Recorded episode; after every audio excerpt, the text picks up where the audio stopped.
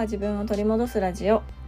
このラジオでは子育て真っ最中の私が子育てを通して自分を見つめ直す方法や母親として過ごす中での気づきや学びをシェアしていきます。こんにちは杉部です。え今日は最初にお知らせをさせていただきます。え9月に入りまして、えオンラインのね自己分析ワークショップというのを開催しております。でこれは私とオンライン上で1対1で、まあ、自己分析の仕方であったりとかどういうふうな考え方をしてこう自分をね理解していけばいいのかっていうことを、まあ、お伝えしていくっていう企画です。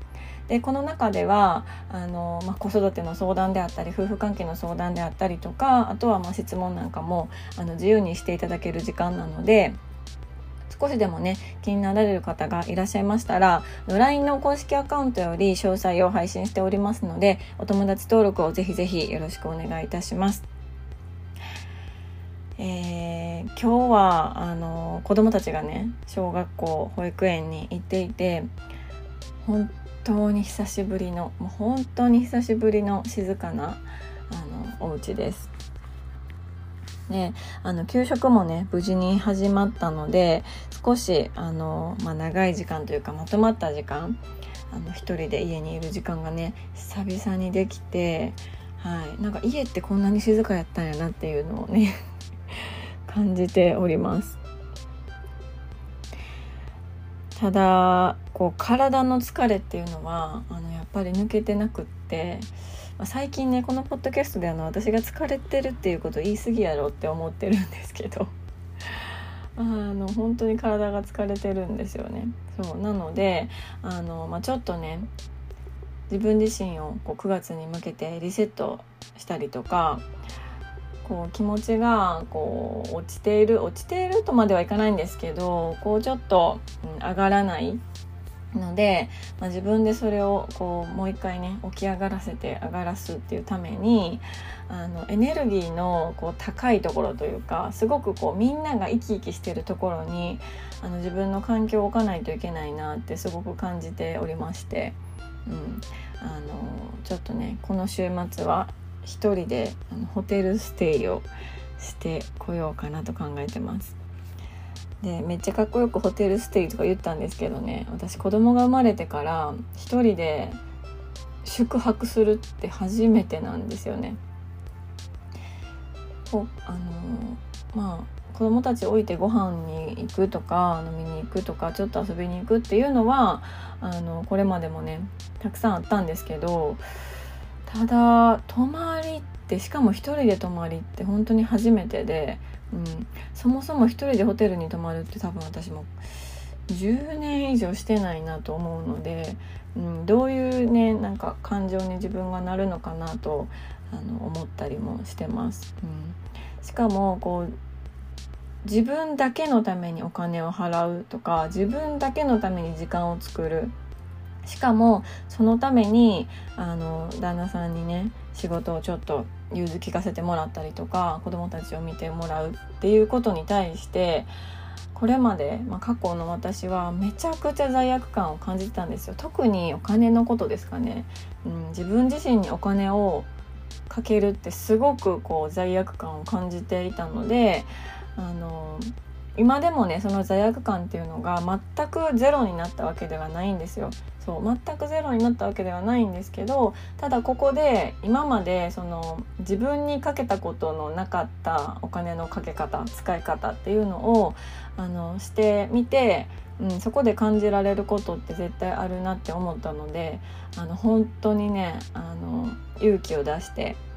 一人であのホテルに泊まりに行こうと思ってます。うんまたその時にどういう風に感じたかとかっていうこともこのねポッドキャストでお話しできればなと思ってます。はい、えー、今日のテーマなんですが今日のテーマは悩んだ時には自分の過去と未来を考えるというテーマでお話をしようと思います。で皆さんにねちょっとお伺いしたいんですけど正しい悩み方っていうのを考えたことありますか？私はねあのまあ若い頃からというかまあ物心ついた頃からというか めちゃくちゃよく悩んでる人だったんですよ。うん、特にこう、学生の頃とか、まあ、彼氏ができるできないとか友達どうこうとか何かにつけね本当によく悩んでいる人でした。であの今思うとねその時のことを今思うとなんかただの悩みたがりやったんかなって思うんですよ。うんまあ、それは学生だけ学生の時だけではなくって本当にこう年を重ねて母親になってからもああだこうだといろいろ悩んでたんですよね。うんただもうそれって本当に悩みたがりなだけで悩んでいるその渦中にいることをむしろ望んでいたのかもしれないなって最近思うんですよね。うん、ずっと悩んでいたかったのかもしれないなと思います。でこれはあの自分で意識したこともなかったしあの、まあ、望んでそういう風なあの、まあ、悩みの中にいるっていうわけではないんですけどなんかこう無意識のうちにねずっとずっとこう悩んでいることで自分の目的を果たしているような感じがします。ただ、まあ、ずっとそれで悩んでいてめちゃくちゃ悩むのが楽しいっていうのだったらいいんですけどねあの冷静に考えてずっと悩んでてもそれ以上に良くなることってまずないじゃないですか。うん、その状態以上に幸せになるっていうことはまずありえないしまあそこから悪くなることはあっても良くなることはないんですよね。うん、っていうふうに考えた時になんかあそもそもの考え方間違ってたかもしれないなって思ったんですよ。うん、で特にねなんか子育ての悩みってすごい複雑だなと思っていてあの根本原因が見えにくいなって感じてるんですよね。うん、なんか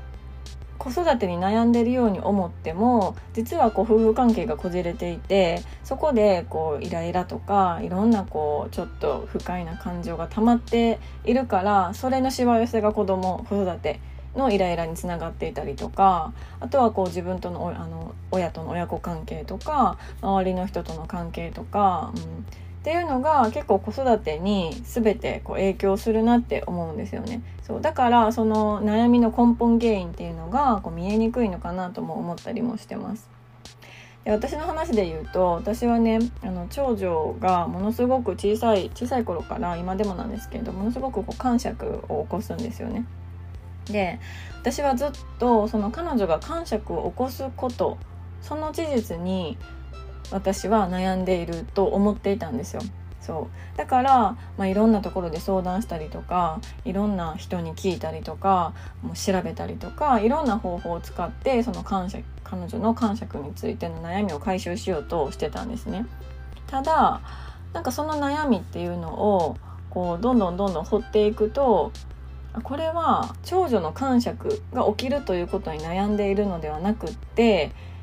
長女の感触に耐えられない私のイライラする気持ちに悩んでたんだなってことにあの気づいたんですよ、うん、だからその根本原因というか問題そのものっていうのは長女ではなくって私にあるなっていうふうにあの気づいたんですよね。そう。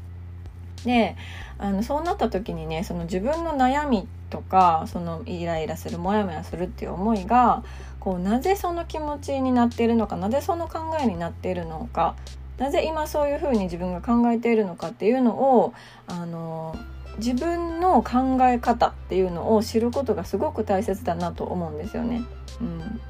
でその考え方を知ったらその次にはじゃあなんで自分はこういう考え方をするようになったのかなっていうのを、まあ、自分の過去を振り返ってあの探っていく必要があるなと思うんですよね。うん、でこれがまさに本当に自分を知るっていうことにつながるなっていうふうに感じてます。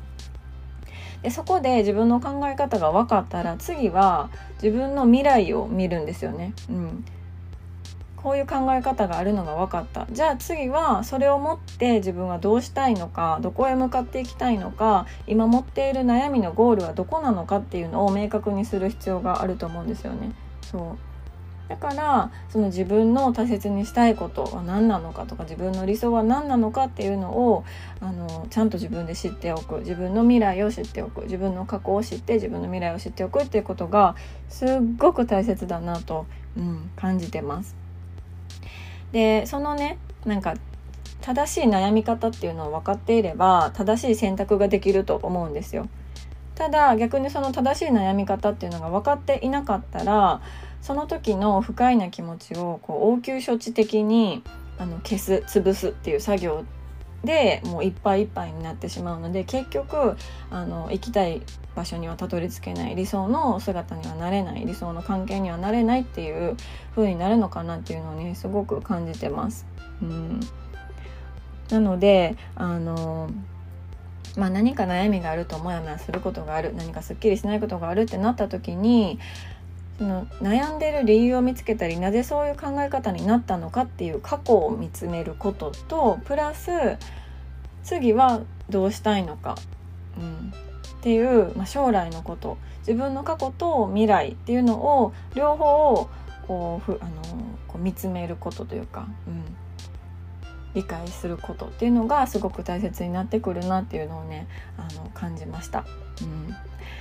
えー、皆さんは自分の過去を見つめたことがありますか？またそれをもってして自分の未来っていうのをあのこう理想自分の未来とか理想っていうのを、うん、考えて思い描いたことはありますか？うん、一度そこをねちょっと考えてみてもらえればすごく自分のこう考え気持ちっていうのがクリアになるかなっていうふうに思っております。はい、えー、今日も最後まで聞いていただきましてありがとうございます。今日は子供たちがいないのであのいつもよりも若干ハキハキと喋れたような気がしておりますがそんなことないかな。どうやろう。はい。では今日も素敵な一日になることを願っております。